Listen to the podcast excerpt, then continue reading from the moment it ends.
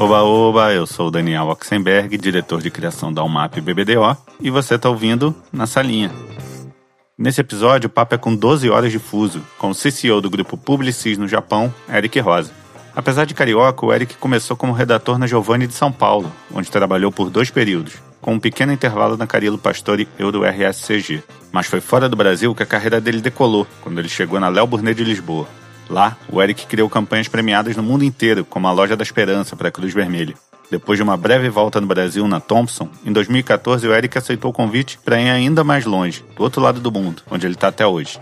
Primeiro, como ECD na Mullenlow de Singapura. E finalmente, como CCO da Publicis em Tóquio. Além de fotógrafo amador e escritor de crônicas sobre as suas experiências morando fora, em toda a sua trajetória o Eric foi premiado e jurado nos principais festivais do mundo.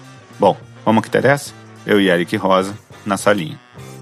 Em tempos de quarentena, eu estou começando sempre agora com um serviço de utilidade pública. Queria que você indicasse um livro, um filme ou uma série para a gente assistir em casa nesse período e passar um tempo um jeito legal. Cara, tem uma coisa engraçada de filme. Você tem, você me falou que tem duas crianças, né? Eu tenho três filhos pequenos de 10, 10 e 8, que vai fazer quase 9. Então eu tenho, tenho, tenho quase três gêmeos em casa. Então eu vou muito, eu não vou muito ao cinema. E com a quarentena e ficando muito em casa e deixando de viajar, eu comecei a né, catar todo e qualquer filme online. Então um filme que eu parei para assistir recentemente que eu recomendo, cara, é Todos os Homens do Presidente, All the President's Men, que é a história lá dos dois repórteres da, do Washington Post, o Bernstein e o Woodward, que uhum. eles derrubam lá o, o Nixon. Que é legal pra caramba desse filme, cara. É, você assiste hoje em dia um Velozes e Furiosos, o cara tá no carro, ele pega o telefone celular dele e ele manda uma mensagem e, e uma cena de, sei lá, 7 segundos, ele resolve um enredo que em 1980 levaria 17 minutos de filme. Então, o que, é, que achei do caralho de assistir o, o Todos os Homens do Presidente, não, a gente está vivendo essa época de Bolsonaro, de Trump, né, um monte de investigações. Uhum. Cara, eu gostei da... desacelerou um pouco minha cabeça. E foi meio tipo, demorou uns 25 minutos pra minha cabeça falar: Eric, o que, que tá acontecendo aqui, cara? Que não tem explosão, não tem, não tem edição frenética. Mas, cara, é, uma, é uma, é uma, Acho que é uma dica: assistir filme dos anos 70, 80 e 90. É caralho, mano. Uma outra dica é o Kramer vs. Kramer. E o, também com Dustin Hoffman também. É, e legal, ele é diretor de criação naquele filme. Você vê ele com, com umas pranchas apresentando ideia e ele entrando no táxi com uns puta, com umas puta cartolina. Cara, livro. Cara, livro, eu, eu, tenho, eu tenho um problema, cara, que eu, eu sou meio. Sabe a Dory do, do uhum. Procurando Nemo? a minha cabeça é muito ruim, cara. Eu não, eu não consigo é, parar. Então eu sempre. Então pegar um livro, pegar um livro mesmo, pegar um cachimbo e ler um livro, pra mim é muito difícil. Entendi. Então, eu comecei a ler muito conto. Então, eu leio, cara, eu leio Veríssimo, eu leio Dalton Trevisan, é, Rubem Fonseca. Mas eu, esse, recentemente eu, eu, encontrei um livro, cara, é, se chama Ducks Newburyport, da Lucy Ellman. Cara, é um livro gigante, cara. É um negócio de, sei lá, eu tô até segurando na minha mão aqui, tem 909 páginas. Porra. Mas ele é um livro que ele, ele, é um, ele é um tiro só. É uma pessoa, é o pensamento de uma pessoa que vai passando por tudo que ela está pensando. Então, é, o livro foi, foi escrito como a gente pensa hoje em dia. Então, ele é todo é, ele é todo picotado. Então, ele, o, do primeira página até a última página é uma pessoa é, pensando como a gente pensa hoje em dia, com o celular na mão. Então ela, ela vai cortando de uma ideia para outra e é quase num respiro só. É estranho, cara. Legal. Então é Ducks Newber Newburyport. Que se você falou um filme e um livro, né? É, e uma série, mas também pode não ter série, você que, você que sabe. Não, não, vai, vai ter série, cara. Tem uma série que eu Fleabag, cara. Fleabag, para mim, cara, incrível. E é. Acho que são seis ou sete episódios, duas temporadas, lindamente escrita, lindamente atuada. A atriz é incrível e ela também é. Ela é roteirista e diretora. Cara, é incrível. Agora sim, começando do jeito tradicional, onde você nasceu e o que, que seus pais faziam? Cara, eu nasci no Rio de Janeiro, eu nasci no Leblon, mas eu acho que com um mês e meio, dois meses, eu fui pra Barra da Tijuca. Então, quando as pessoas falam para mim, eu falo assim, putz, onde é que você Onde você morava no Rio de Janeiro, eu sempre falo, eu, eu cresci na Barra da Tijuca.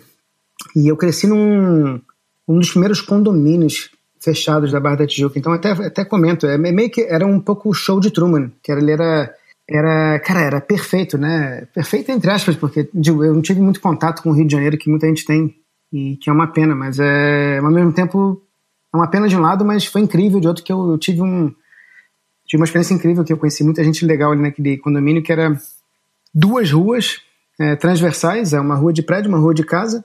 A minha escola era dentro do condomínio, é, o time de futebol, o jiu-jitsu, a natação, tudo era ali. Uhum. Então era Nova Ipanema, Barra da Tijuca, e foi ali, foi ali que eu cresci. É, cara, e o meu pai, meu pai sempre trabalhou no mercado financeiro, é, trabalhou em, em, bancos, e a minha mãe sempre, minha mãe foi mãe, minha mãe criou, criou três filhos, isso. Meus pais é, são, se separaram muito cedo, e curiosamente, voltando de onde eu, eu cresci, meu pai morava numa casa no mesmo condomínio, minha mãe morava num prédio no mesmo condomínio. Então a gente era, era separado, mas junto ao mesmo tempo, era tudo muito perto. Uhum. Mas é isso, minha mãe, minha mãe era mãe. Minha mãe criou, criou os três filhos de uma forma incrível. E como é que veio o interesse em publicidade? Voltando ao condomínio, né, lá, o show de Truman, que eu morava naquele condomínio fechado, até os 14, 15 anos, eu fiquei na mesma escola desde pequeno, desde os dois anos até os 15 anos naquela... Mas quando, aos 14 uhum. para 15, meu pai ele cismou que eu tinha que ir para a escola americana. Sei. Na escola americana tem lá, que nem aquela coisa de, de filme americano, né? Tem o senior year, tem o junior year. No meu junior year é quando as pessoas começam a aplicar para a faculdade nos Estados Unidos. E eu era, eu era péssimo em matemática, péssimo em química, péssimo em tudo que era né, ciências exatas e tal. E eu tava, cara, parecia que eu não ia conseguir entrar é, na faculdade. Eu tava na, faltava um ano para fechar isso. E eu chego no meu 11 ano lá, eu chego para pegar a minha, a minha agenda das minhas aulas e eu vejo inserido lá no meio do, do da agenda é, creative writing, tá lá, creative, é, escrita criativa. Uhum. Só que eu, eu nunca tinha me inscrito naquilo e eu não sabia o que era aquilo. E aí eu fui, né, eu fui seguir minha agenda no dia tal, você tem que ir na sala tal, e eu chego nessa sala e era uma sala que cabia, sei lá, 25 cadeiras e tinham duas cadeiras, a minha e da professora. E era professora, uma professora de inglês, que era que eu me dava muito bem com ela de anos anteriores. Uhum. E eu falei, é, o nome dela era Amy. Eu falei, Amy, que, que é isso? Ela falou assim, Eric, eu inventei essa aula só para você. eu, eu notei que você estava terrível nas suas aplicações para a faculdade, que você não ia entrar. E eu acho que essa escola, ou, sei lá, o formato que está aqui agora não encaixa com o potencial que você tem. É, então eu criei essa aula só para você. Essa aula vai ser é eu e você. Que, cara, que do caralho, hein? e, não, puta, cara. É, se não fosse aquela aula, é, eu não estaria aqui. Tá, muita coisa na minha vida não teria acontecido porque ela me pegou pelo braço e falou, cara. Bom, e aí eu fiz aquela aula quatro semestres, né? O junior year, primeiro semestre, segundo semestre. Cara, eu tirei 10, 10, 10, 10. Uhum. Cara, eu já era. Eu era editor do de poesia do Jornal da Escola, eu era editor de contos do, do Jornal da Escola. Então eu sempre gostei muito de escrever. E aí, cara, eu comecei a pensar que, que, que, raios, que, que raios de profissão vai me dar meios para né, né, pagar, pagar as contas e para ter uma vida que, que eu consiga escrever, que eu consiga ter, ser criativo. Uhum. E aí, eu, quando, me, quando eu apliquei para a faculdade nos Estados Unidos, eu apliquei para cinema e publicidade. Então, meu primeiro ano na, quando eu fui, me mudei para Boston, eu fiz publicidade e cinema.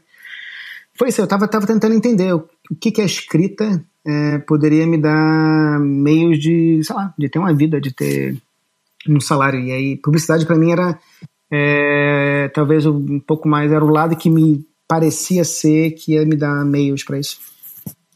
E aí, como você falou, você foi para Boston, né, fazer faculdade lá. E depois você foi para Nova York ainda, né? Fez a School of Visual Arts. Por quê? Sim. E voltando um pouco para Boston, cara, que foi. Eu morava em Boston, cara. Eu estava na faculdade lá. Fui de 94 a 98 e morava em Boston. Foi 94 foi quando lançou Friends. Seinfeld tinha lançado em 92, mas o Seinfeld nas primeiras duas temporadas. Eu sou louco por Seinfeld. Friends, Seinfeld, ER, acho que Will and Grace, eles eram todos num bloco na quinta-feira que passava na NBC é, nos Estados Unidos. E as pessoas corriam para casa para assistir. Então não tinha internet, né? Você, cara, a internet veio logo depois e era terrível, era, né? era, era American Online discado. Então, cara, os blocos de comerciais ali eram quase que um Super Bowl semanal, porque era uma audiência que não existe mais. Eu me apaixonei, cara, por propaganda ali também. Eu me voltei, voltei eu já, eu já gostava, gostei ainda mais. E, e aí foi quando você se forma nos Estados Unidos, você tem. É, cara, não sei qual é o nome com precisão, mas você tem um direito a um ano para você praticar a profissão que você aprendeu lá, até para. Às vezes é uma maneira dos Estados Unidos também reter talento. É, e eu fiquei um ano em Nova York porque eu queria fazer o meu, meu portfólio. Hum. E o que, que eu fiz em Nova York ao mesmo tempo foi, enquanto eu fazia escola de portfólio na School of Visual Arts, eu fazia, eu fiz um estágio durante acho que quatro meses, se não me engano. E eu era assistente de arte numa pequena agência que fazia pôster para Off-Broadway. Enfim, fui, fui para Nova York muito para isso. Eu fui muito para para tentar montar um portfólio para seguir a carreira. E você não pensou em ficar por lá, não? Cara, eu não sei, foi uma, foi uma. Eu tinha um amigo que estava, eu estava lá já um ano, estava quase um ano em Nova York. Eu tinha um amigo que estava na, tava na NYU e ele viu uma apresentação. Cara, isso, não sei se você vai lembrar disso, mas durante um tempo, em vários banheiros em, no Brasil, existiam propagandas no mictório. Eu lembro. E aí, cara, se você vê, se você lê isso no papel, é, é impossível é, de você negar que é uma ideia de gênio. Você fala assim, putz, é, o, ne o negócio está na frente do mictório. Você, se você não olhar para um negócio, você faz xixi no chão. Tipo, é impossível você não olhar para propaganda. Então, esse meu amigo, ele falou, puta, cara, é, ele estava se formando e ele estava voltando pro Brasil.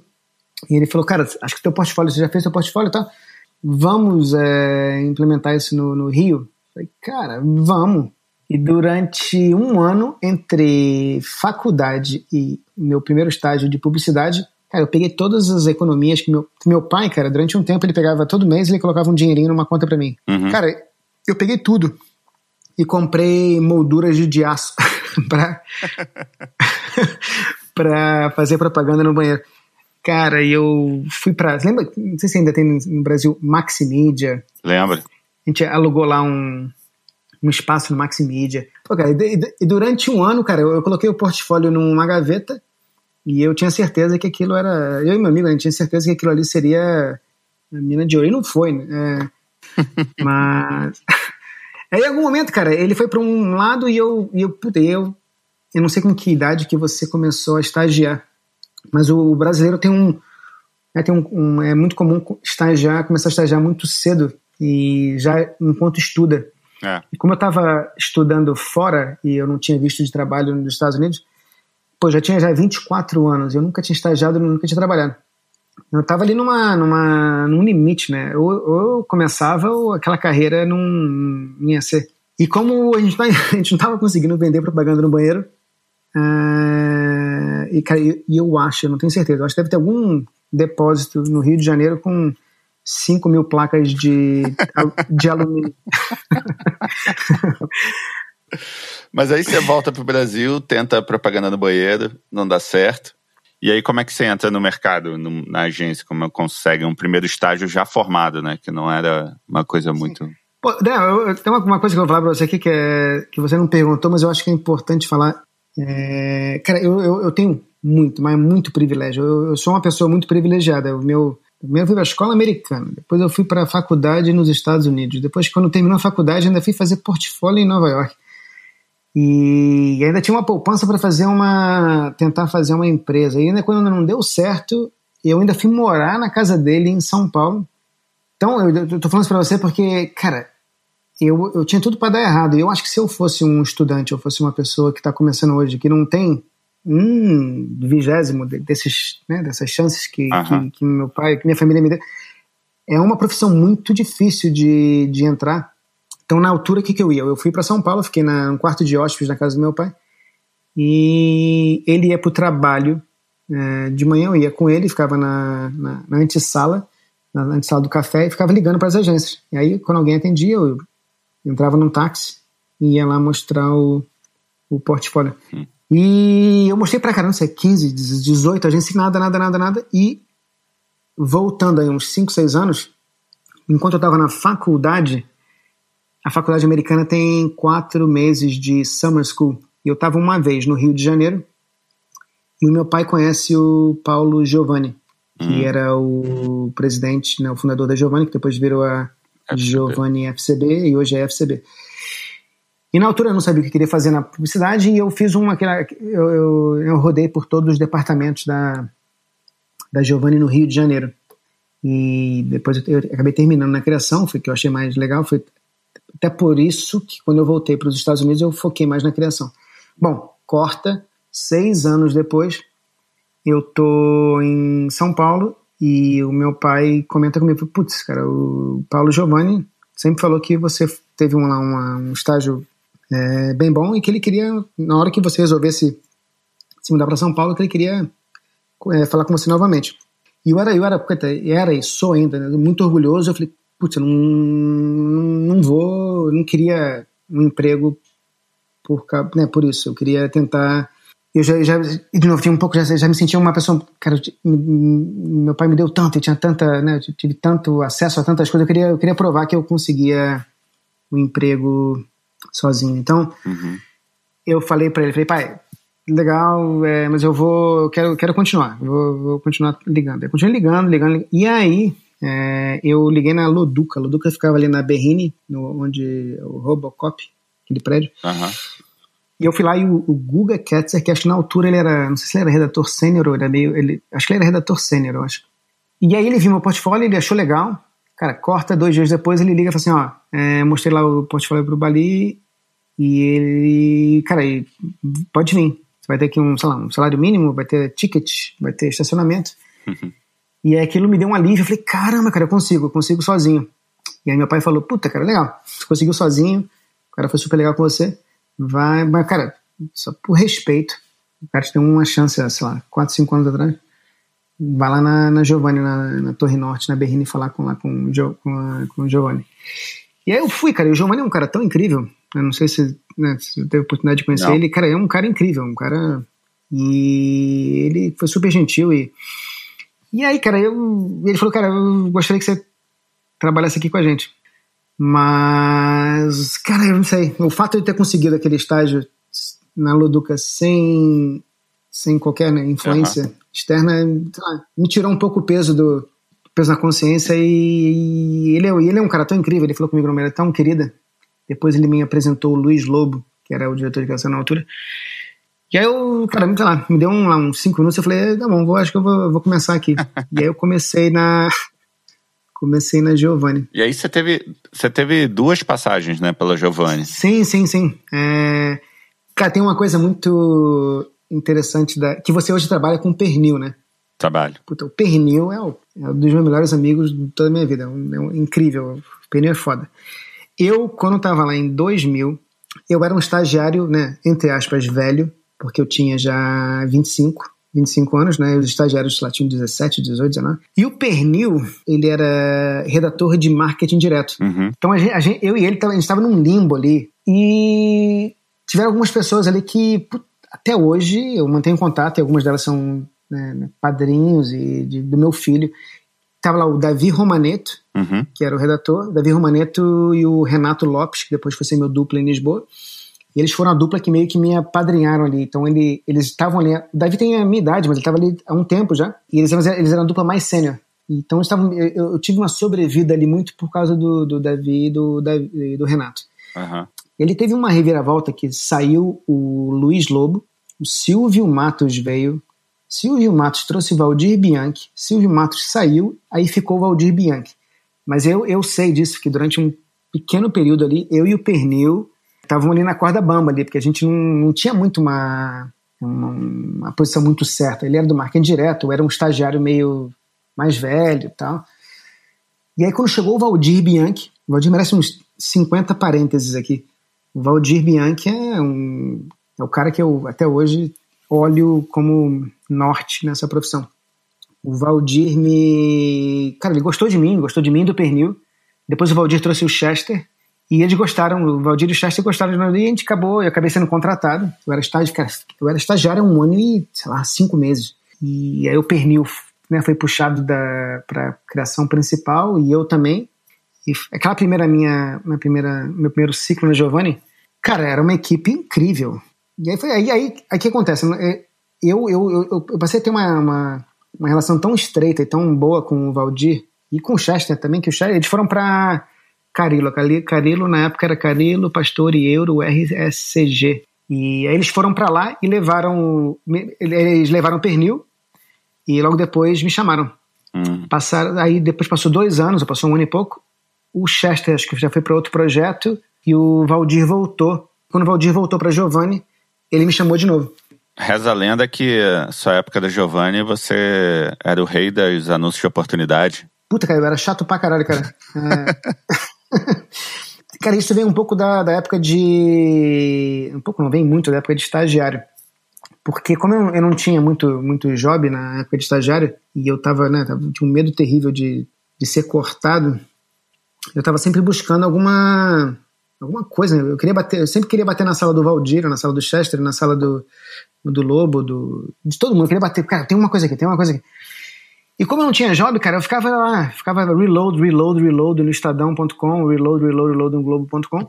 e sempre e morria alguém e eu fazia um anúncio, cara. E eu, puta, modéstia à parte, cara, eu fiquei, eu fiquei bom de, de anúncio de anúncio fúnebre, cara, que é um obituário criativo. É, eu depois até, até me forcei a parar um pouco para não ficar famoso por isso. Mas foi, cara, foi, era muito. Isso veio um vício de, do estagiário tentando tentando mostrar trabalho, porque não tinha briefing, então eu ah, morreu não sei quem, puta, quem é esse cara? Vamos lá descobrir quem é esse cara. mas foi, foi, era uma, era, foi uma época curiosa. e quando foi que você começou a sentir a vontade de trabalhar fora do Brasil? Então eu tava na, naquele condomínio, né, na, na, Barra da Tijuca. E um dia meu pai falou: você vai pra escola americana. E eu falei pra ele: pô, rapaz, escola americana, cara. Eu, eu, tinha um inglês meio ok, mas, cara, não era um inglês legal. Aí, por que raios eu vou parar assim? Meu filho, não é nem tanto pelo inglês. Eu quero que eu preciso que você conheça gente, cara. Eu quero que você conheça, quero que você conheça gente do mundo. Eu quero que você, tenha uma vida mais, mais plural, é, sabe, que você veja mais culturas e tal abrir a cabeça. E, cara, e foi. É, eu, tinha, eu tinha uma turma com gente do mundo todo. Isso, mais ter vivido o tempo que eu vivi em, em Boston e Nova York, me deixou sempre com aquela coisa do tipo, putz, cara, é, tem um mundo lá fora. Uhum. Isso, é uma, isso, isso é uma coisa. A outra coisa é importante, cara. Eu amo São Paulo. São Paulo, quando as pessoas perguntam para mim que eu sou carioca, mas, cara, eu, se eu pudesse escolher, eu viveria em São Paulo. É, por tudo que é. Mas eu, eu vivi ali na, naquela segunda, naquele segundo ciclo da Giovanni, uhum. Na FCB, eu, eu vivia num prédio ali na. Cara, era num triângulo das bermudas do, do trânsito, que era JK, Faria Lima, 9 de julho, ali na, no Itaim Bibi. Sei. E, cara, eu no meu último ano de São Paulo, antes pra Lisboa, cara, eu ia pro trabalho escutando é, audiobook no, no CD player do carro. E eu ficava do meu carro, eu conseguia ver a Torre Norte ali na, na Berrine. E era, cara, sei lá, 40 minutos. Eu conseguia ver o prédio, mas eu não conseguia chegar. Cara, eu escutava romances do tipo. Qual é aquele, aquele romance famoso lá do. Do Dan Brown, lá o. Código da 20? Código da 20. Puta, eu escutava Código da 20 indo pro trabalho. e na hora de ir embora, tem uma coisa que deve ter até hoje acontecendo lá, que as pessoas ficam lá de cima olhando pro térreo, esperando os carros saírem da garagem e, e tem uma hora que. Tem, tem mais ou menos uns 45 minutos que os carros não se mexem, então nada, nada se move ali. Você fica lá de cima vendo só farol. e aí tem uma hora que os carros começam a mover. E aí as pessoas falam, pô, vamos embora. Cara, aquilo começou a me dar um nervoso que eu começava a ver, eu tava vendo a, a vida escoando pelo. Escoando, escoando pelos dedos. E eu falei, cara, tem uma coisa errada aqui, cara. E tem outra coisa também com a carreira também, cara, que é. Eu, eu durante muito tempo eu tava, eu, fiquei, eu tava muito obcecado em, ganhar prêmio, em, e eu, eu, não, ganhava, eu não ganhava, eu só, batia na trave, cara. eu, puta, antes de ganhar, de ganhar qualquer prêmio, eu, eu devo ter tipo uns, lá, uns 15 shortlists em Cannes durante uns 10 anos. E eu, e cara, e a minha vida era muito louco tentando fuçar no área daqui, DND, papapá, um de show. Cara, e aquilo estava me consumindo, cara. Eu só pensava em agência, só pensava em, em trabalho e estava frustrado. E também agora fazer um fast forward. Mas, é, cara, eu, eu acho que eu, eu sou um, eu era um bom redator, um, mas acho que eu virei, eu, depois eu virei um melhor diretor de criação. Quando eu era, quando eu era redator, cara, eu, eu, eu não sei, cara, eu, eu acho que eu usava a energia de uma maneira meio, sabe, sei lá, o, o Homem de Ferro quando gasta todo, gasta todas as coisinhas né, em dois minutos depois ele tá fudido. Sei, sei. Eu era meio, era meio assim, cara. Eu gastava todo. Tava terça-feira, eu tava queimado já, e eu passava esta semana meio me arrastando. E aí, então, combina frustração com trabalho e frustração de viver numa cidade em que eu estava vivendo em função do trânsito e também me sentindo um pouco, ah, cada vez mais a insegurança ali. Eu falei, puta, cara, eu acho que eu quero, quero, quero viver, quero ver outra coisa, quero, quero enxergar, quero, quero sair um pouco desse, desse raio aqui que eu vivo, que era Itaim Bibi e Berrini. e como é que veio o convite para Portugal? Porque você tinha tudo para ir parar nos Estados Unidos, né? Cara, tem um amigo meu, é, William Silva. William Silva trabalhava com, com a gente no primeiro ciclo que eu estava na Giovanni e eu estava lá no meu segundo ciclo da Giovanni, na FCB, e ele estava já em Lisboa. Ele veio para um happy hour, um daqueles tipo, ah, vamos reencontrar o, o pessoal da, da Giovanni. E ele estava contando para todo mundo como era a vida em Lisboa.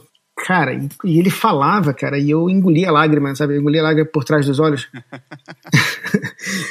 E eu falei, caramba, que, que vida incrível que ele está descrevendo.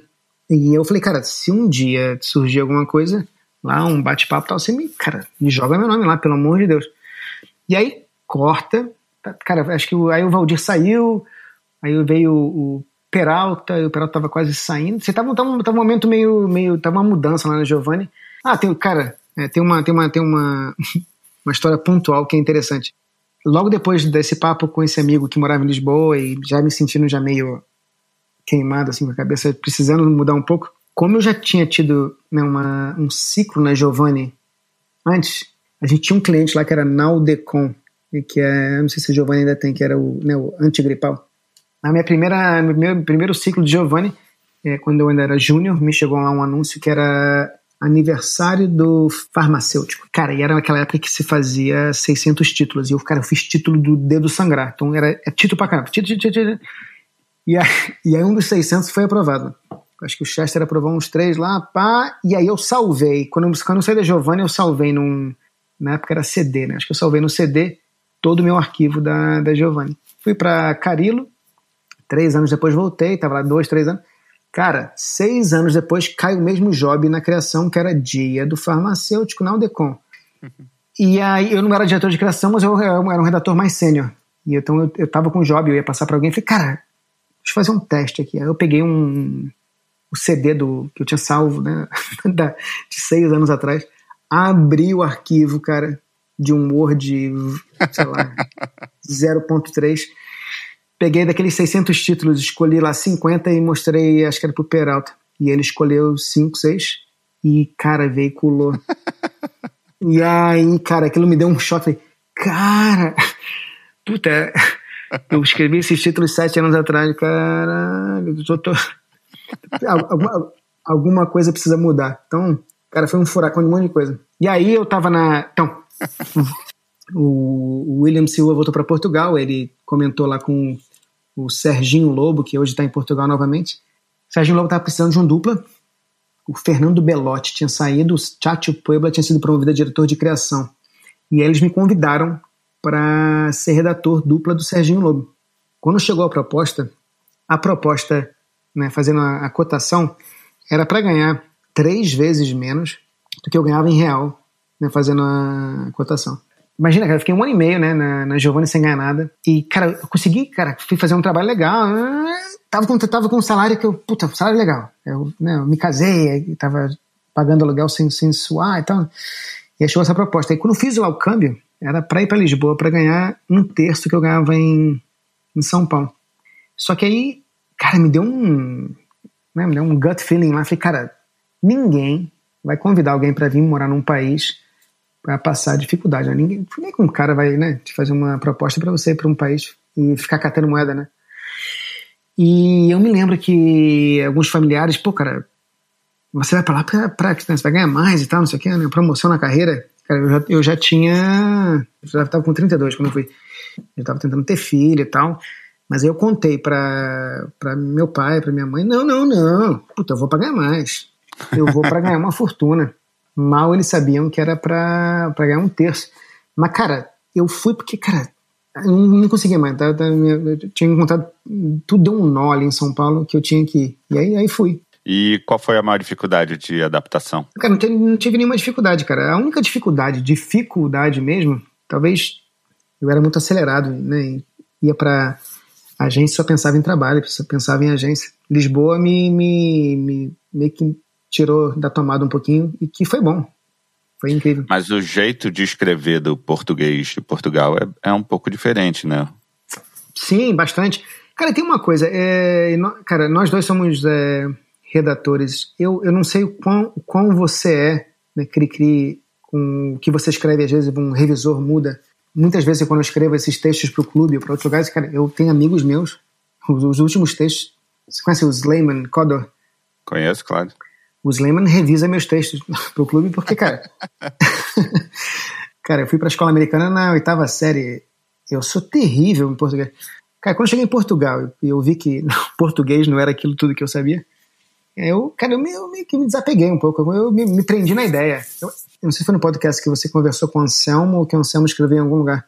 O Anselmo Ramos, que é quando você cria em outra língua você, né, você se foca muito na ideia, porque você é. se, desprende, se, desprende, se desprende um pouco né, da, da, do, da, da, Mas é verdade pra caramba, cara. E quando eu fui para Portugal, isso para mim, cara, isso foi libertador. Eu tinha um amigo meu, né, o André Peixoto, meu apelido é Peixinho, ele tá até hoje lá, até hoje ele trabalha com o Serginho na Lola de Lisboa, em português, e tudo que eu escrevia, eu passava por ele. Cara, e aí isso, isso me, cara, eu comecei a ficar, me desprendi, cara, me desprendi da, da, do título, me desprendi eu comecei a focar na ideia.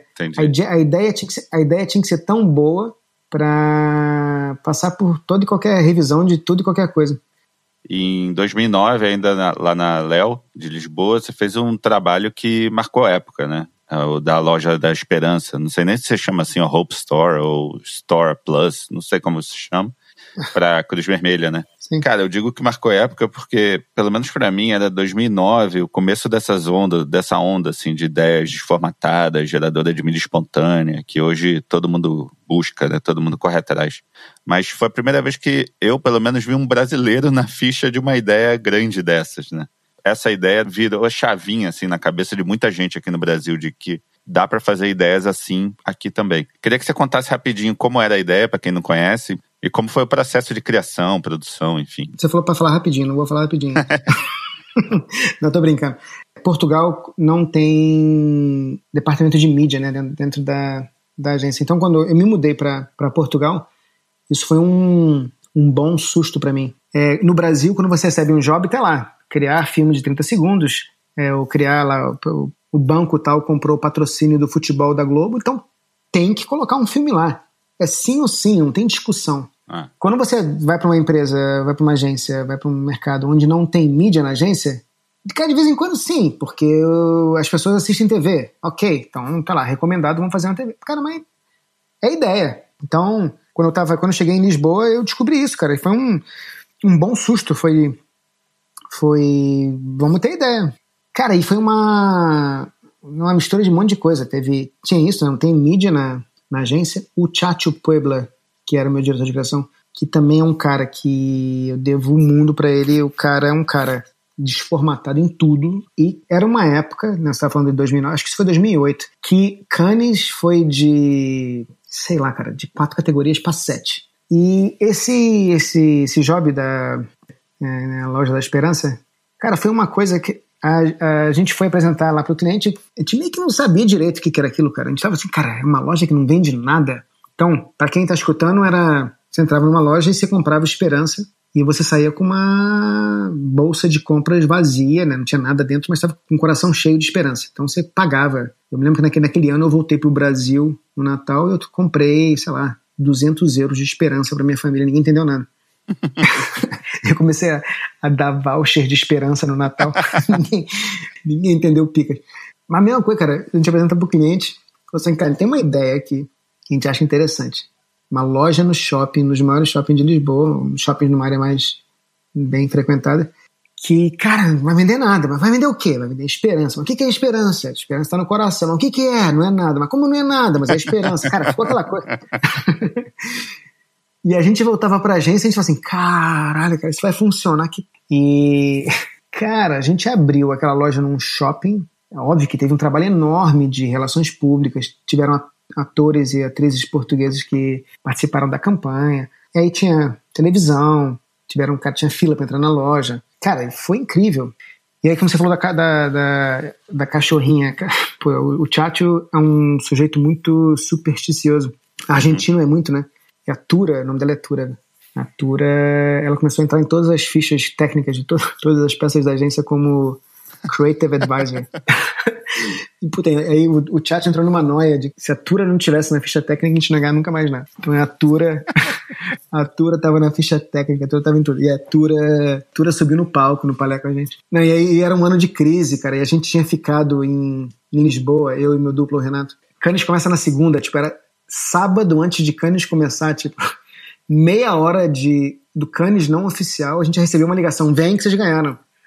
Sério? Sério. Putz, é, e ganhou quase todos os dias. Aí ganhou PR, direct, promo, design. E foi uma coisa meio. Cara, foi um susto aquilo, cara. E eu, eu te falei lá atrás, já não sei quem, não sei se as pessoas estão acompanhando muito bem a, o, o timeline da história, mas, puta, lá atrás, eu bati tanto na trave, cara, mas tanto na trave. De acordar achando que ia ganhar, não ganhava. E, e cara, e foi é, do nada para sete leões, quando eram sete categorias, sei lá, que hoje seria, não sei quantas, quantos leões seria hoje.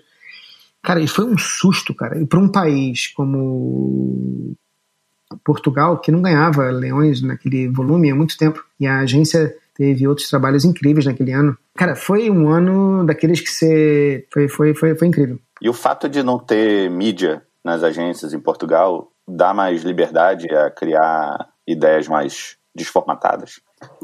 Cara, tem, tem uma ideia. Eu sei que a loja da Cruz Vermelha é uma ideia que eu tenho muito carinho e teve a dimensão que teve, mas eu tenho uma ideia que tá, cara, tá ainda mais próxima assim, do meu coração, que eu amo, amo de paixão, que se chama Projeto Viva, é a Maratona pela Água. O cliente é o líder, o líder é um supermercado, é um supermercado, uma marca alemã, e é enorme em Portugal. E na altura eles tinham um projeto para ajudar uma determinada região em Guiné-Bissau. E o grande problema dessa, que essa ONG estava tava tentando resolver em Guiné-Bissau era o acesso é, desses vilarejos à, à, água potável. Bom, criamos um filme de, de 30 segundos, um filme de 60 segundos, pôster, tudo lindo, maravilhoso. Apresentei para cliente, tudo aprovado, tudo lindo, todo mundo feliz. Já tinha uma produtora já que, tava, que ia fazer o filme. Quando, de repente, entra pela sala atrasada uma das clientes ela chega no final da reunião e ela e a cliente que chegou atrasada comentou, falou assim: "Nossa, o trânsito estava tão ruim que eu parei o carro a dois quilômetros daqui e vim andando dois quilômetros." E a, uma das clientes que estava na sala falou: "Você está reclamando de dois quilômetros? Tem pessoas lá no vilarejo e tal, lá em Guiné-Bissau, que caminham 20, 30, 40 quilômetros por dia para pegar água." E aí quando ela falou 40 quilômetros, é, eu olhei para o lado, para o atendimento, para Paula, falei, Paula, atendimento que trabalhava comigo, eu falei, quando é a maratona de Lisboa? E imagina que essa reunião era em junho, a maratona era em setembro. E eu falei, eu parei, eu falei, vocês falaram 40, 40 quilômetros. É o seguinte, aprovamos o filme, filme lindo, maravilhoso, tudo perfeito.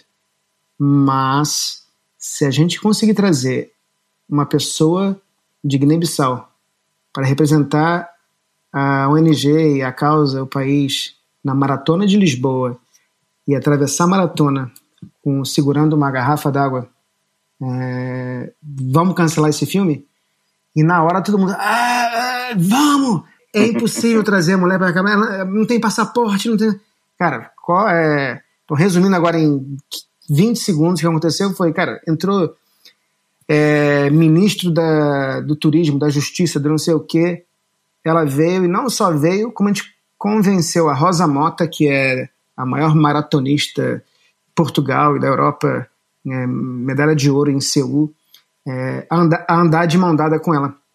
Cara, isso foi um. Cara, o, tava em todo lado, mas o que mais incrível foi. Eu me lembro que o projeto é, tinha um objetivo de fazer, acho que eram 15 poços, poços de água é, artesianos para elas não terem mais, elas não terem que percorrer mais essas distâncias. No final, acho que foram tipo 45 poços. E, e, cara, e aconteceu porque uma mulher chegou atrasada numa reunião. Você tá. às vezes você tá preso a fazer um filme, porque a mídia tá falando, você tem que fazer um filme, tem que fazer um filme, tem que entregar, tem que entregar o filme. Nesse caso, não. A, a melhor ideia foi o que valeu. Na Léo, você ficou cinco anos, né? Você chegou redator, virou diretor de criação, depois diretor de criação executivo e de repente resolve largar tudo e voltar para o Brasil. É, não foi nada muito programado, cara. Eu tava, tava super bem, tava com uma equipe muito legal lá, e tava tudo certo. Só que, cara, o mundo. Cara, tem tanta crise, né? Eu não sei agora o nome. Tem uma é. crise, tem, uhum. tem, um nome, tem um nome para essa crise. E os clientes pararam de fazer coisas e a gente teve que começar a cortar gente e tal. E isso coincidiu. Lembra de uma, uma capa da Economist com o Cristo Redentor? Decolando. Decolando. Então. Uhum. Coincidiu. Era o Cristo Redentor decolando com um foguete nos pés. Copa do Mundo, Olimpíadas. Portugal estava num momento difícil e eu tive, cara, eu tive três filhos, cara, em um período de um ano e oito meses. eu não, né? Porra. Eu e minha mulher. Vamos fazer aqui um rewind aqui. Tem outra coisa de, do, da razão pela qual acho que eu tive que sair um pouco de São Paulo para Portugal. Eu, eu tentei ter filhos em São Paulo durante muito tempo e tive uma dificuldade enorme, eu e minha, minha esposa. Uhum. Cara, a gente estava já pra já desistir, já fizemos todo e qualquer tipo de tratamento. Quando a gente chegou em Lisboa, a gente continuou né, fazendo tratamentos e a gente teve gêmeos. Estamos ali, gêmeos, tal, não sei o quê. Caramba, três filhos. E um terceiro filho praticamente em cima do, do gêmeo. Cara, e aí, tô ali, eu três filhos pequenos. E aí eu fui fazer uma, um Creative Council da, da, da Léo Burnet em São Paulo. E eu fui lá, em, tava lá o Mark Tutzel, um monte de gente. Eu tava lá num hotel, aí o, o John, o Ricardo John, que tinha sido meu, meu colega da época da Giovanni no meu segundo ciclo, viu que eu postei uma foto no Instagram e falou: Cara, você tá aqui em São Paulo? Vamos tomar uma cerveja. E aí fui tomar uma cerveja com ele. Ele queria que eu indicasse para ele alguém para ir para lá, eu acho. Eu falei: Cara, se em vez de eu indicar alguém, ah, sou eu. E aí fui eu. E aí. e aí voltei para Lisboa e, cara, me pareceu uma, um momento certo de ir e eu fui. Mas você ficou relativamente pouco tempo aqui no Brasil, né? Fiquei, fiquei. Cara, fiquei menos de dois anos. Eu fiquei tipo um ano e onze meses, assim. Foi tudo rápido, foi muito. a gente fez muita coisa em pouco tempo, mas é, foi, foi isso, foi menos de dois anos. E já partiu para um outro país completamente inesperado, né? A Singapura. Ah, mas, mas antes de ir para Singapura, para não fazer, para não de, deixar de mencionar, tem, tem, uma, tem uma, uma teoria que, eu, que, um amigo meu me falou uma vez que até hoje eu levo comigo, que é, sabe, sabe a supernova, aquela, é, né, é, quando a estrela explode, tem um monte de, né, explode para todo lado. Que, sei, então, sei. Cara, então, aí, até quando a gente estava na, na Thompson, a gente, a gente, brincava com isso. Que isso aqui é uma, uma supernova de, tipo, de muita gente legal, que isso aqui vai explodir e cada um vai para um lado. Então, aquele tempo que eu estava na Thompson, cara, era o John, o Eric Mendonça, que trabalha com você, né? Uhum. O Duarte, o Fernando Duarte trabalha com você. O Lucas Reis, o Slayman, o. Cara, era, era tanta gente legal no período de, sei lá, um ano depois, aquilo ali, cada um foi para um lado, né? O Lehman foi para um lado, o Lucas foi para Londres. Cara, aquilo ali foi para todo lado. Então, em todo lugar que eu parei, eu, no, eu trabalhei, eu, cara, sempre tive essa coisa, tive essa sorte de trabalhar com esse, sei lá, 5, 6, 8, 10 pessoas, cara, que cada um hoje está num lugar fazendo alguma coisa incrível, assim. Então, foi rápido, mas foi intenso. E a Singapura?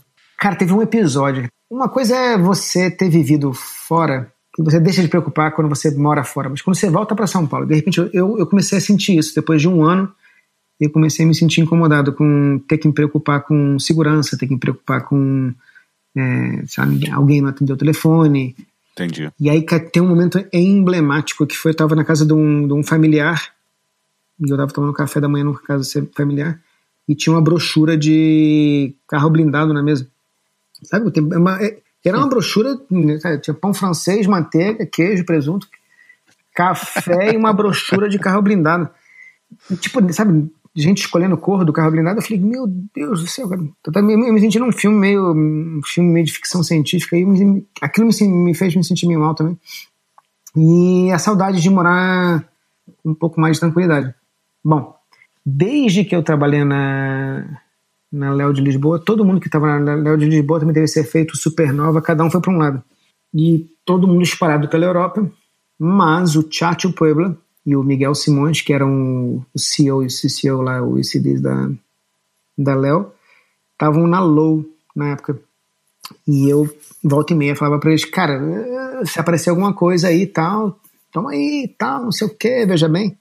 E um dia recebi uma mensagem do chat, o cara falou, tá, tem uma abertura em, em Londres, você tá afim? Eu falei, claro! E esse tem o seu portfólio online? Mandei para ele. Cara, um, uma conversa de Londres, cara, na segunda conversa Londres virou Singapura, porque acho que no meio tempo o, CCO de Singapura saiu. Cara, eu nunca na minha vida tinha pousado em Singapura. cara, me deu um, uns cinco minutos, falei, ah, vamos. E aí eu fui pra Singapura, cara. cara, e aí você chega na Lowe de Singapura como ECD, né? Sim. Mas como que se lidera uma equipe com uma cultura completamente diferente da sua num país completamente diferente do seu? Por ter morado, acho que ter estudado no, na, na, escola com tanta gente, tantas nacionalidades, e na, na faculdade, eu, eu acho que eu sou eu tenho uma facilidade de identificar o talento de uma pessoa aqui, outra pessoa ali. É, às vezes tem uma pessoa que é um pouco mais tímida, sabe, dá um pouco mais de espaço para aquela pessoa. E eu cheguei em Singapura, cara, e encontrei uma equipe. Cara, as pessoas de Singapura são muito tímidas, é, não, não, são muito abertas, não são como são, não são como os brasileiros. Cara, foi passo a passo, mas eu, eu tive uma sorte, cara. Eu, eu, eu sei que eu tô falando isso em toda em todo passo que eu, que eu tive, eu tive sorte, cara. Eu tive, encontrei uma equipe. Puta, cara, os caras ficaram até o final comigo. Acho que teve uma pessoa que saiu nos quatro anos que eu tava lá. Sei lá, 17 nacionalidades.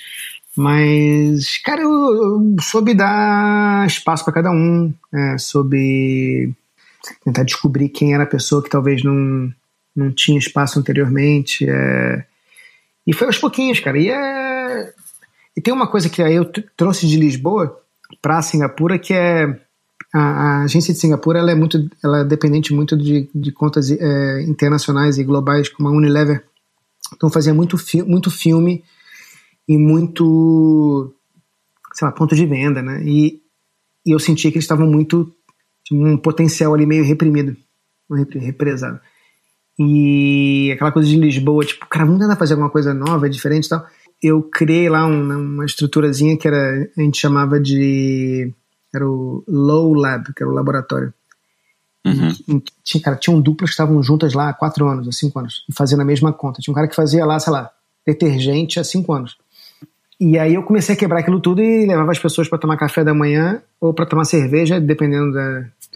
Quer tomar café? Não tomar café. Quer tomar cerveja? Não tomar cerveja. E levava os caras e quebrava aquelas coisas todas. E aí metia todo mundo misturado ali. E eu pedia para atendimento, ó, eu quero saber o, os produtos ou os projetos dos próximos seis meses. E aí eu apresentava para esses caras no café e na cerveja e a gente foi criando ações e criando coisas fora da caixa, fora, fora, lá, fora do formato, que seriam realmente feitas, né? E com duplas que eram que eu misturava para apresentar para o cliente. Cara, e aquilo começou meio que. Os caras começaram a ter uma, né? Ter um pouquinho mais de. Era quase que. Começou a entrar um sol ali, começou a entrar uma luzinha de sol. Tipo, aquela agência começou a ter uma, um pouco mais de de vida, as pessoas começaram a ficar um pouco, fazer coisas diferentes, fazer. E aí, cara, não sei, virou uma, virou uma família, virou uma família grande ali durante quatro anos em que, putz, incrível. E a adaptação ao país também foi tranquilo? Teve alguma, alguma dificuldade maior? Ah, vamos fazer outro rewind aí. é, cara, Singapura também é um Truman Show, cara. É um, é um show de Truman. É, eu não sei se, se você já foi ao Epcot Center na, na, em Orlando. Já. Pô, é, Singapura para mim é um, é, um, é um, show de Truman meio Epcot Center. Então é, ele é futuro, meio. É aquele futuro imaginado. Como estava nos anos 80, imaginou como, é, como seria 2020. É, então, eu, como eu, eu, cresci naquele condomínio, Singapura é um grande condomínio, é uma cidade grande condomínio, cara, é incrível. É meio Projac também, cara. Às vezes você, você passa por um prédio e fala assim, cara, esse prédio é um prédio ou é uma. Como é que fala? É uma, uma frente de um prédio para uma, uma filmagem tudo é perfeito, cara. Não tem um lixo no chão, não tem crime, cara. Não tem, não tem, não tem, tem nada. É perfeito. Então, quando você vai, quando você vem de um país né, preocupado com crime, com essas coisas todas, você chega lá, eu achei Singapura inteiro. Eu achava que ia passar o resto da vida lá. É um país, puta, a adaptação foi foi fácil e Singapura tem uma coisa também que é, que é curiosa, que o, o, é o mesmo clima o ano todo, ponta a ponta. não tem estação. É, é, você fica com marca de havaianas no pé, é, de tanto andar de chinelo o ano todo. E nesses quatro anos lá, quais foram os trabalhos que mais, ou o trabalho que mais te orgulhou, assim, pela dificuldade de aprovar, pela novidade para a agência, assim, uma, algum trabalho que tenha mudado ali o, o clima da agência? Cara, eu, eu, eu, eu, vou dizer um trabalho que ninguém conhece, não está nem no meu portfólio, e eu vou dizer isso porque eu acho é importante. É, depois eu vou dizer outros trabalhos que talvez estejam lá, mas é, tem um trabalho, cara, que seis meses que eu estava lá, e eu já tinha estado cutucando um pouco as pessoas para tentar pensar algumas coisas meio diferentes e tal. E aí entra na minha sala uma dupla que hoje são os ECDs agência, o Daniel e o Shenjin. Eles entram na minha sala com uma. Era uma cadeira. Então, imagina uma, uma carteira. É não é cadeira, uma carteira, né? Que tem aquela, aquele braço que você estuda, sabe? Sei, sei. E eles entraram na minha sala e era uma, a carteira tinha uma muleta numa das quatro pernas, era uma muleta. E a ideia era, tentando resumir aqui, na, em alguns países ainda na, no Sudeste Asiático ainda tem minas terrestres e tem né, pessoas que tem crianças que na, na, geralmente em áreas mais pobres as crianças perdem é, perdem as pernas, né, a perna quando pisam na mina terrestre. Uhum. E, a, e, a, ideia deles era, era uma cadeira que educava sobre uh, minas terrestres. Então, uma daquelas pernas era uma muleta. Cara, a ideia não. Talvez. Ela não está no meu portfólio, não está no portfólio deles, talvez, acho que talvez esteja, não sei. É uma ideia que a gente olhou para a ideia, eu olhei para. Não, tipo, eu olhei para a ideia, não sabia que raios era aquilo, não sabia o que, que era, eu não sabia qual era o futuro daquilo, mas eu tinha certeza absoluta que se eu aprovasse aquela ideia e se eu colocasse toda a minha energia atrás daquela ideia, aqueles dois, mas toda a equipe que estava lá os anos todos antes de eu chegar, eles iam é, ver. Caramba, cara, se a gente pensar qualquer coisa, ou se a gente pensar alguma coisa diferente, esse cara vai comprar, ou esse cara vai colocar no, nas costas e vai levar. Então, teve um, teve um efeito viral ali que foi, quando eu provei essa ideia, depois, puta, ah, vamos fazer essa ideia crescer. É QR Code, é site, é, é, é, é AR, é VR, é não sei o que, é PR. Cara, negócio. Sabe case de três minutos que você não consegue editar porque tem tanta coisa que aconteceu? Mas aquela ideia, não ganhou nada, cara. Não, acho que não ganhou nenhum prêmio. Talvez, cara, talvez o anúncio da ideia ganhou um prêmio local. Mas aquela ideia foi, cara, importantíssima porque a partir daquele dia todo mundo naquela equipe olhou para aquela cadeira e falou assim: caceta, cara, se a gente tiver uma ideia diferente, esse cara vai, vai brigar por ela. Ou esse cara tá, tá junto. E, então, para mim, essa ideia para mim é super importante por isso. Legal. É, e aí, cara, e tem, tem, uma ideia, cara, que é. Tem algumas ideias de Singapura, mas tem, um, cara, tem uma ideia, cara, que é. Sabe a, a PITA, a, né, aquela ONG? Sei, é. PETA. De animais, né? Proteção de é. animais. Cara, a ideia. É mais uma ideia dessa, assim, ah, cara, essa ideia não. Isso não vai acontecer. E aí, e, pô, estamos aqui, aí na minha cabeça, né? Cara, estamos em Singapura, estamos aqui nessa, nessa ilha, ninguém vai falar, vamos, vamos fazendo, cara. Isso aqui vai. A ideia é, é, é, se chama Huntsman Condoms, cara. São. Só, acho que eram três ou quatro pessoas na agência inteira, de, de 100 pessoas, de 80 pessoas, que sabiam da ideia, mas ninguém sabia. Era o financeiro, que teve que me dar dinheiro para comprar o negócio, e mais três pessoas. A gente criou uma marca de camisinha de preservativos. A marca de preservativos se chamava Huntsman, né, de caçadores, né? Uhum. E a gente passou, cara, sabe, oito meses, eu acho. Cara, cara, chegou lá em Singapura, sei lá, 3 mil camisinhas. É, cara, fizemos embalagem, fizemos. Tinha tudo, cara. Teve um filme vendendo a camisinha como se a camisinha fosse de verdade. Tinha um site para vender camisinha. A gente começou a mandar. A gente mandou camisinha para, sei lá, 500 caçadores pelo mundo. E a camisinha, ela era, tinha uma coisa meio viril. Tipo, porra, você é um cara, você é fodão, você tem que ter essa camisinha. Uhum. O, o, pico, o auge do, da, da história foi a maior feira de armas do mundo, nos Estados Unidos. Mandamos um. Ligamos para um, um repórter nos Estados Unidos e falamos, cara, você pode ir lá entrevistar uns caçadores com as nossas camisinhas na mão? E o cara contratou uma mulher com a câmera, não sei o que e tal, e foram, cara, passaram um fim de semana dando pros caçadores e filmando. Uhum. Depois de, cara, sei lá, um tempão, a gente revelou que na verdade tudo era uma camisinha da Pita porque a gente queria que os caçadores parassem de reproduzir. Hum, porque a caça é um negócio, um hábito que passa de pai para filha. É isso. isso. E a gente queria. Mas, cara, isso foi, sei lá, foram oito. Cara, a gente recebia cartas de representantes de camisinha na Europa. Queremos representar Huntsman Condoms. É, cara, teve, teve, teve, cara, teve vários trabalhos. Uma coisa de Singapura, que muita gente me pergunta sobre Singapura e que é, é importante falar. Singapura é um, é um hub global, praticamente, que geograficamente está no meio da, ali, do, da Ásia ali, tá, e, e, mas também tem uma série de razões, entre elas impostos e tal. As grandes empresas têm sede ali, então é, as grandes empresas como Procter Gamble, Unilever e tal, elas fazem as campanhas globais que saem dali. E aí, como é que veio o, o, convite para mudar de vida novamente e ir para o Japão? Cara, modéstia à parte, a gente estava fazendo um trabalho legal lá na, na Low, na Malan Low de Singapura. E, e desde que eu cheguei lá, eu tinha um contato com umas headhunters, uns recruiters que de vez em quando né, me cutucavam. Putz, que você quer participar de um, de um processo aqui, é processo ali. E eu, ah, não, obrigado. Ah, não, obrigado. Ah. É, e, cara, começa a ficar meio, né, meio prepotente, né? E como a minha, minha esposa tem a família no Japão, e a gente sempre, todas, quase todas as férias, a gente vinha pro Japão durante um tempo, eu, eu, eu acho o Japão um negócio independente do, de trabalho. O Japão, sempre que eu vim pra cá, eu ficava embasbacado com o Japão. Eu cara, que país é esse, né? Que... Uhum. E aí um dia eu falei pra essa recruiter, eu falei, putz, se um dia, sei lá, se tiver alguma coisa do Japão, sabe, vamos falar. Cara, corta é, tô saindo de um restaurante um dia em Singapura e eu passo por ela. Ela fala assim: Ah, lembra que você falou do Japão? Você fala, cinco meses antes, assim, tem um processo acontecendo lá, posso colocar o teu nome? Falei, mas pra onde que é ela? Não posso falar. Falei, ah, ok. E aí, cara, te juro, quatro meses depois, cara, me chega uma mensagem, não, ela me liga e fala assim, Eric, começou, sei lá, com não sei quantas pessoas e agora tá entre você e uma pessoa. Aí corta uma semana depois, ela, Eric, agora é, é você. O outro cara já não tá mais lá. É, agora tem que fazer um Skype, mas não sei quem. Aí fiz um Skype com um cara no metrô. Aí, ah, cara, te juro, aí, silêncio. Dois meses. E aí chega um e-mail, cara, a gente vai poder fazer a proposta e vai rolar.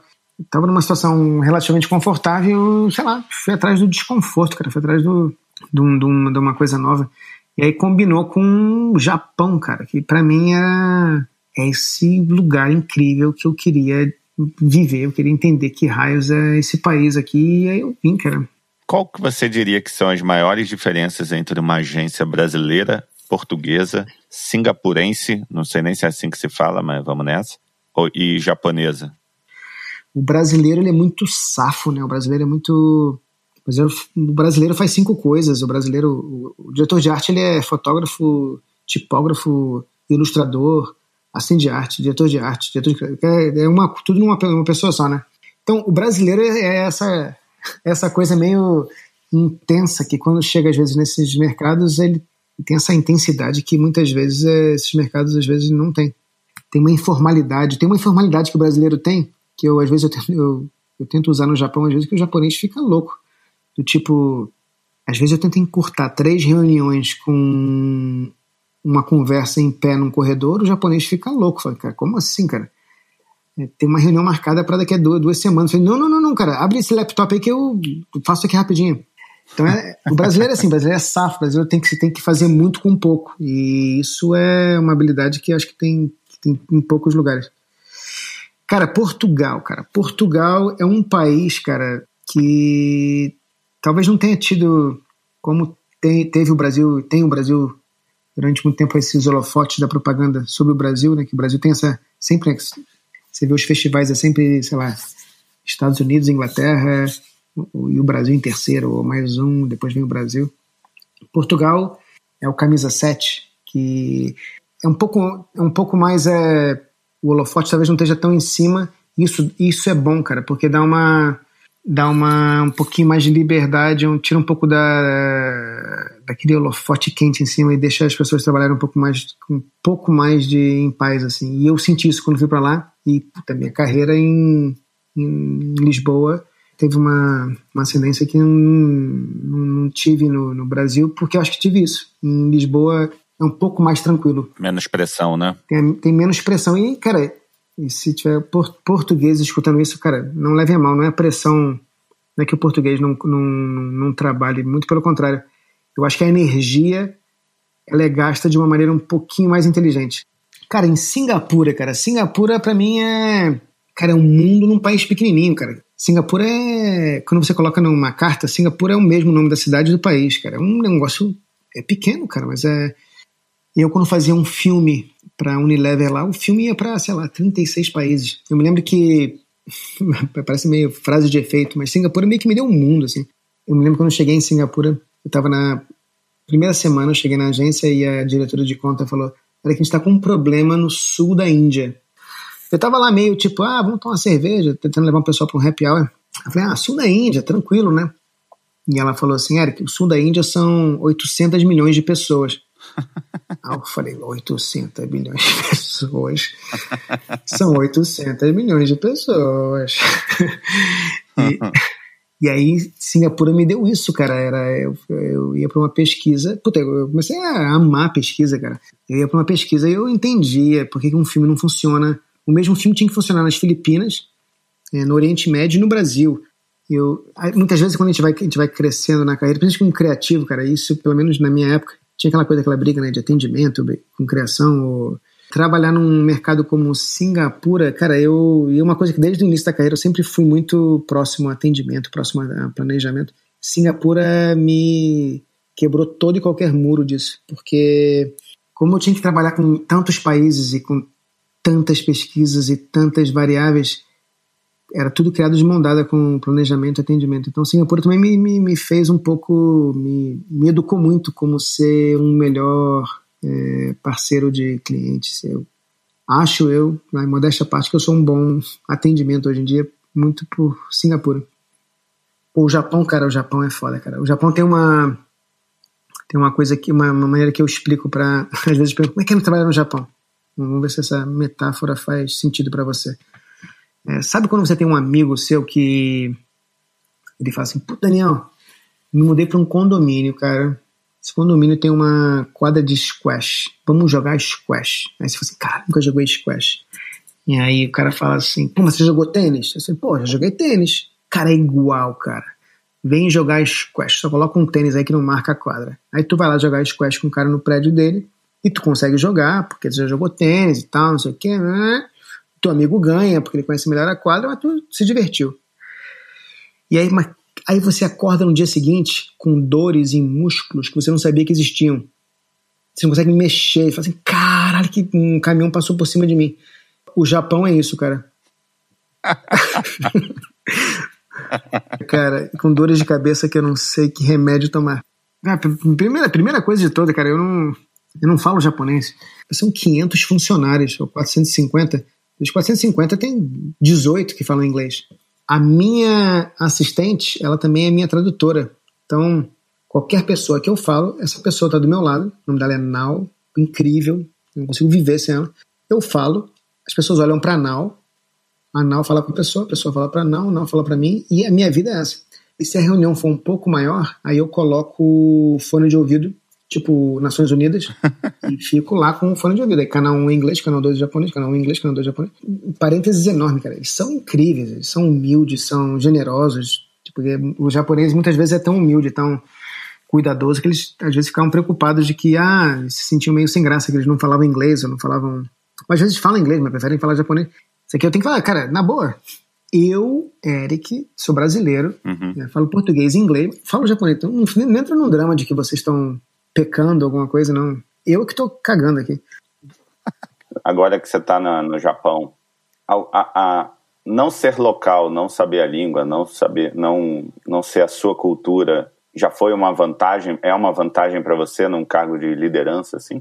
Cara, ano passado eu, eu, tento fazer um review quase semanal, de duas em duas semanas, com, com os criativos, para entender o que está se passando. E geralmente tem sempre uma, uma tradutora sentada comigo. É, eu, eu sento, sento de um lado de uma mesa, no, no meio uh, tem a tradutora e no, na minha frente tem o criativo. Bom, Passamos é, de duas em duas semanas, a gente passa pelo. Cada um vem com um deck, ou vem com um PowerPoint, ou vem com prints, vem com. Estamos fazendo isso, isso, isso. E eu tava vendo, e, cara, e muitas vezes eu, eu vejo muito sem meio entender o que está se passando, ali meio que mão dada com a tradutora e torcendo para tudo dar certo. Bom, um dos nossos maiores clientes aqui é o McDonald's. Cara, final dessa, desse review, entra uma dupla na sala e a gente está conversando, eles estão mostrando os filmes. E aí eles abrem um PowerPoint para mostrar todo, como é que fala em português, o colateral, tudo, tudo que vai ao redor de uma campanha, uhum. de um lançamento. A campanha é muito legal. Eles, aqui no Japão, eles são muito, Caxias, são muito certinhos, né? Uhum. Então eles, fizeram uma campanha aqui que você recicla os brinquedos da, daquelas refeições de crianças, dos Happy Meals, você, você, os brinquedos que você não brinca mais, você coloca numa, numa urna e esses brinquedos viram bandejas de plástico. Legal. E, bom, tá lá, cara, uns 150 slides dessa, dessa campanha, tudo bonito tal, e pá, pá, pá, pá, eu indo para frente e de repente eu chego num slide em que eu vejo uma tipografia, é, os caracteres japoneses, feitas de brinquedos japoneses antigos, ou brinquedos tradicionais japoneses. Então, imagina. Eu, não sei falar japonês, mas tem um caractere, imagina tem um caractere japonês. Qualquer um que vem à sua cabeça, né? Você imagina que tem vai quatro ou cinco perninhas daquelas. Cada uma, da, cada uma perninha daquela é um brinquedo tradicional japonês. Cara, isso era um slide de 120 e tal slides. Eu, pá, eu parei, eu li aquilo. E aí eu acho, acho não, tenho certeza, porque eu não entendo japonês, aquilo para mim, eu, eu, aquilo, eu, eu, eu travei ali. Fiquei olhando para aquele negócio.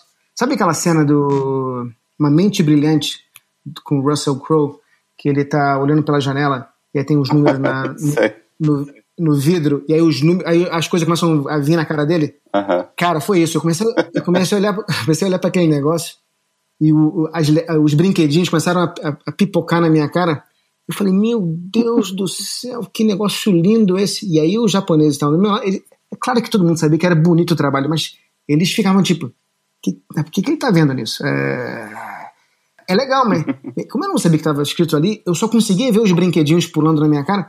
Cara, e aquilo me, me, me deu um negócio. Eu falei, vocês conseguem chamar o designer que fez? Aí começou a juntar os japoneses subindo.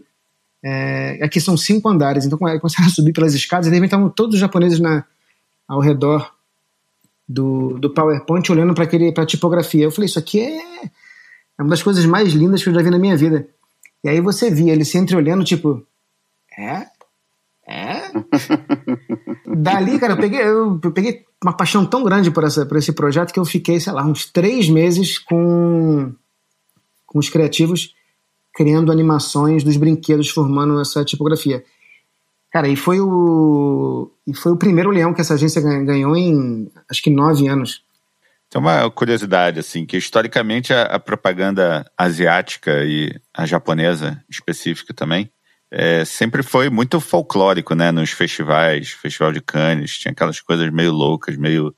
Virou uma categoria, né? Vamos ver o filme japonês que é só doideira. Você já passou por uma situação aí Sim. de ver umas ideias muito loucas que não faz nenhum sentido para você, mas que todo mundo adora, assim, você é obrigado a, a ir na onda de todo mundo? Pô, Daniel, isso acontece em Singapura e não tem, nenhuma vergonha de falar isso. Tem, tem, eu, eu, tem vezes que eu não entendo nada, mas nada, nada, nada, nada, nada. E desde Singapura isso acontece. E tem uma coisa, cara, que as pessoas têm que confiar no seu critério, né? As pessoas confiam no seu critério e você dá liberdade para elas quando elas e elas desenvolvem o próprio critério. E aí chega um momento que você tem que confiar no critério das pessoas, assim como elas confiam no seu. Então, cara, desde Singapura, cara, às vezes os caras vinham apresentar umas coisas que tinha, sabe, tem que isso aqui vai passar no mercado, sei lá, na Tailândia. E, cara, eu não entendi, eu não, não sabia o que era, não, não consigo entender. E aí eu olhava para um cara e falava assim, cara, isso faz sentido? Aí o cara falou assim, cara, faz sentido. Você, ju jura que a gente não vai perder o emprego? A gente não vai perder o emprego. E aí eu falei, vambora, cara. A, a, a Mullen Low de, de Singapura, cara, três anos atrás, ganhou um leão de ouro com um filme, cara, que era para o Shampoo Clear. Que quando a dupla de criativos que criou o filme apresentou para mim o filme, eu levei um susto, cara. Na verdade, desculpa, eles apresentaram um roteiro. Eu falei assim, eu falei, Daniel, cara, eu não sei o que, que é isso, cara. É muito louco, cara, mas eu não sei o que, que é isso, cara. Ele falou assim, cara, é legal. É legal mesmo? Ele falou assim, cara, é legal. Aí ele me apresentou uma. Eu falei, mostra uma referência aí. Ele ele mostrou uma referência. Eu falei, caralho, que referência louca. Ele falou assim, cara, o filme vai ficar mais louco ainda. E aí, cara, o filme ganhou Leão de Ouro. Só que, cara, era tão louco o negócio que quando. Eu me lembro que a gente tava no palé, né? Passava os ouros e as pessoas subiam. Passavam uns ouros meio óbvios assim, e as pessoas batiam palma. Ah, cara, quando passou esse ouro, era, era tipo. Era mostra modernista dos. Enfim, isso acontece muito. E aqui no Japão acontece mais ainda, cara. Aqui no Japão, cara, às vezes eu tô em reunião com assim, a gente recomenda esse ator para esse filme. E aí eu olho para um, cara, para um japonês de kimono, eu falo, cara, é... ele, é, ele é famoso, ele é muito famoso, Eric. Cara, ok, beleza, vamos.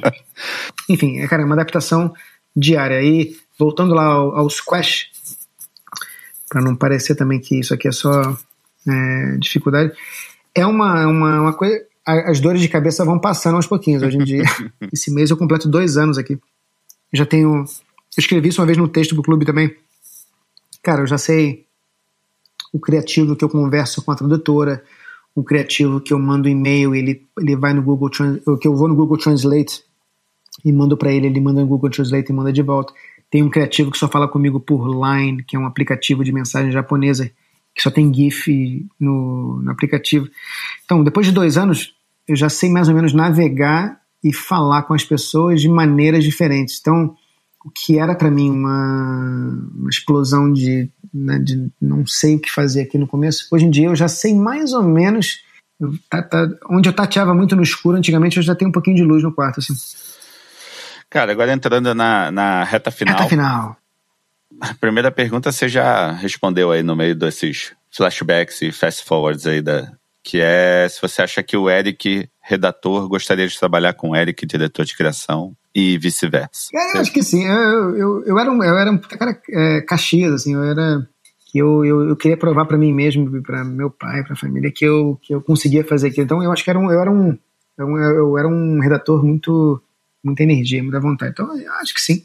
Cara, e de, como diretor de criação, cara, eu acho, eu acho que sim, cara. Eu acho que como diretor de criação eu acho que eu consigo colocar. Eu gosto, tem uma coisa que eu, eu sempre falo para as pessoas que eu gosto de ter um, um bom antes, antes e depois. Eu adoro quando um, eu trabalho com uma equipe de criação, que aquela equipe de criação tem um portfólio antes e tem um portfólio depois. Aquela, aquele criativo ou criativa tem uma maneira de apresentar antes e uma maneira de apresentar depois. E eu nunca tive muito problema em, em contratar ou trabalhar com pessoas que são 100 vezes infinitamente melhores do que do que eu faço. É, então sempre me cerquei de pessoas que muitas vezes são melhores do que do que eu no que eu faço. Então eu acho que eu acho que eu soube ser relativamente bom nisso em identificar as qualidades das pessoas e celebrar a qualidade, a qualidade de cada um. Todos esses anos você teve o privilégio de trabalhar com muita gente boa nos três continentes aí que você trabalhou. Quais os conselhos, aprendizados, assim, os principais que você absorveu para você e tenta transmitir para sua equipe? Ah, tem, tem, tem, uma pessoa que eu falei lá atrás, que é o Valdir Bianchi. Além de ele ser um cara incrível com ideias, ele é um cara muito bom com as pessoas. Então, quando eu era, estava no estúdio, assim, em 2000, ele tratava as pessoas de uma maneira tão, tão humilde, tão simples. Então, não importava se era o presidente, se era o Paulo Giovanni, se era eu, o estagiário. Era uma maneira tão simples e tão querida. E ao mesmo tempo ele é tão, tão criativo e, e tão louco com as ideias dele, cara, que para mim ele sempre foi um espelho, assim, né? Um cara incrível.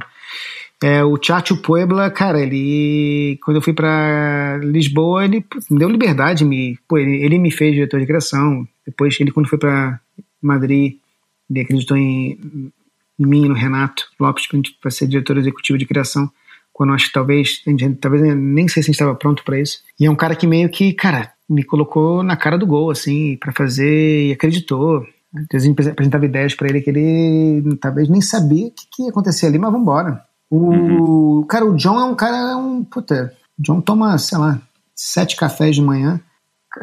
O cara chega na agência, cara, toda, é uma energia, é uma usina nuclear né, de energia, energia boa. Eu nunca vi ninguém não ter uma. aquela aura dele não, não contaminar as pessoas ao redor dele. aquela época na Thompson com ele, puta, o cara incrível. E ele me deu isso um pouco, me deu essa, essa energia boa de estar tá sempre tentando transmitir para a equipe essa, essa coisa boa. Vamos, vamos fazer, mas vamos fazer de uma maneira sem bater, sem bater a mão na mesa, sem gritar. Cara, aí teve, teve um cara muito legal né, que me levou para Singapura, que é o Sokolov, que era ele é o Global Chief Creative Officer da Mullen Lowe, que também puta, confiou muito em mim. O, o, Miguel Simões, que foi parceiro do chat durante muito tempo, ele era o, ele era o, ele foi talvez o, o atendimento mais criativo que eu já vi na minha vida. Ele pegava a ideia debaixo do braço e falava assim: você acredita nela? Vamos vender. E entrava num, num táxi lá em Lisboa e ia vender. E parece que eu tô fazendo média com todo mundo, mas até minha, a minha, a minha chefe agora tá, tá, tá, tá, até de saída, então não preciso fazer média, então tá de saída. O nome dela é Floriane, é uma francesa. Cara, ela me chamou pro Japão. Imagino eu, né, quando todo mundo na agência estava esperando que ela ia contratar um japonês, ou promover um japonês, ela trouxe um, ela trouxe um brasileiro para ser CCO do grupo, né? Porque eu, eu, eu, acabei trabalhando com ela aqui em todas as agências do grupo no, no, no Japão. Cara, e ela me deu uma liberdade, cara. Uma, me confia, confiou e confia tanto em mim. Ela tá aqui ainda. Eu sei que tra me trazer um brasileiro para o Japão, para a posição, que eu vim, não é das coisas mais simples que tem, porque o japonês às vezes é muito conservador e pode.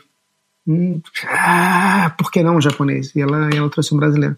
E tem, acho que tem duas pessoas que fazendo esse, fechando o círculo, a Luciana Cani, que foi comigo, que a gente foi para Portugal praticamente na mesma semana e hoje trabalha comigo aqui no Japão. E eu devo muito a ela e quem já trabalhou com ela sabe a profissional que ela é e a pessoa que ela é. Então, devo muito a ela, então muito feliz de estar comigo aqui hoje. Mas principalmente assim, se tem uma pessoa, uma pessoa nessa história toda que eu devo praticamente tudo é o Renato. O Renato Lopes é o meu. Hoje ele é, ele é padrinho do meu filho, mas ao mesmo tempo ele foi o cara que passou meu primeiro job 20 anos atrás. Tempos depois foi ser meu dupla por quase cinco anos na Léo Burnet em Lisboa. E virou um amigo, virou melhor amigo e me deu me deu confiança, me deu serenidade, me deu um monte de coisa que sem ele não estaria onde eu estou hoje. Então, fazendo esse, essa, essa volta completa na história, eu queria terminar aí com o Renato Lopes, que todo mundo carinhosamente chama de velho, porque ele é um pouquinho mais velho do que eu. E para terminar, se você encontrasse o pequeno Eric lá na no condomínio da Barra da Tijuca, que conselho você daria para ele? Eu sou, eu sou, eu não sou religioso, não, cara, eu não acredito, eu não acredito, não acredito quase em nada, assim, é, mas ao mesmo tempo acredito muito em em, em karma, em coisas. Né? Como é que ela faça faça coisas boas, que coisas boas vão acontecer com você, ou seja, trate bem as pessoas, ou trate como, trate como você queira ser tratado e tal. E eu acho que muito da minha carreira e muito da minha, da minha trajetória tem, tem a ver com isso, que é. Eu sempre, eu sempre tive perto de pessoas boas, eu sempre, sempre soube me relacionar com as pessoas que, que eram assim. Né? Eu falei muito do Valdir e Bianchi. E se eu pudesse falar para o Eric lá atrás, é, cara, vai atrás desses bons que essas são as pessoas que vão te levar para o caminho certo. Porque eu, eu, tive um momento da minha carreira em que eu virava noite achava que aquilo era minha vida. Tem uma coisa que eu, eu falei para. É, acho que responde bem a sua, a sua pergunta. Eu, uma dupla de júniores entraram em contato comigo recentemente para saber sobre trabalhar em Tóquio. E elas ficaram falando comigo um tempo ah, sobre agência, sobre prêmio, sobre agência, sobre prêmio, sobre. E em algum momento eu falei para elas: é... por que vocês não perguntam para mim como é que é viver no Japão? Como é que é, como é, que é a vida fora da agência? E aí, né, atropelaram um pouco e a ligação acabou acabando rapidinho, mas. E, então, voltando lá à tua pergunta, o que, que eu falaria para o Eric lá atrás é: cara, a vida fora da agência é, é mais importante do que a vida na agência. E isso parece meio frase de efeito e de autoajuda, mas vai, vem comigo, vem comigo, Daniel. Não medita, não medita.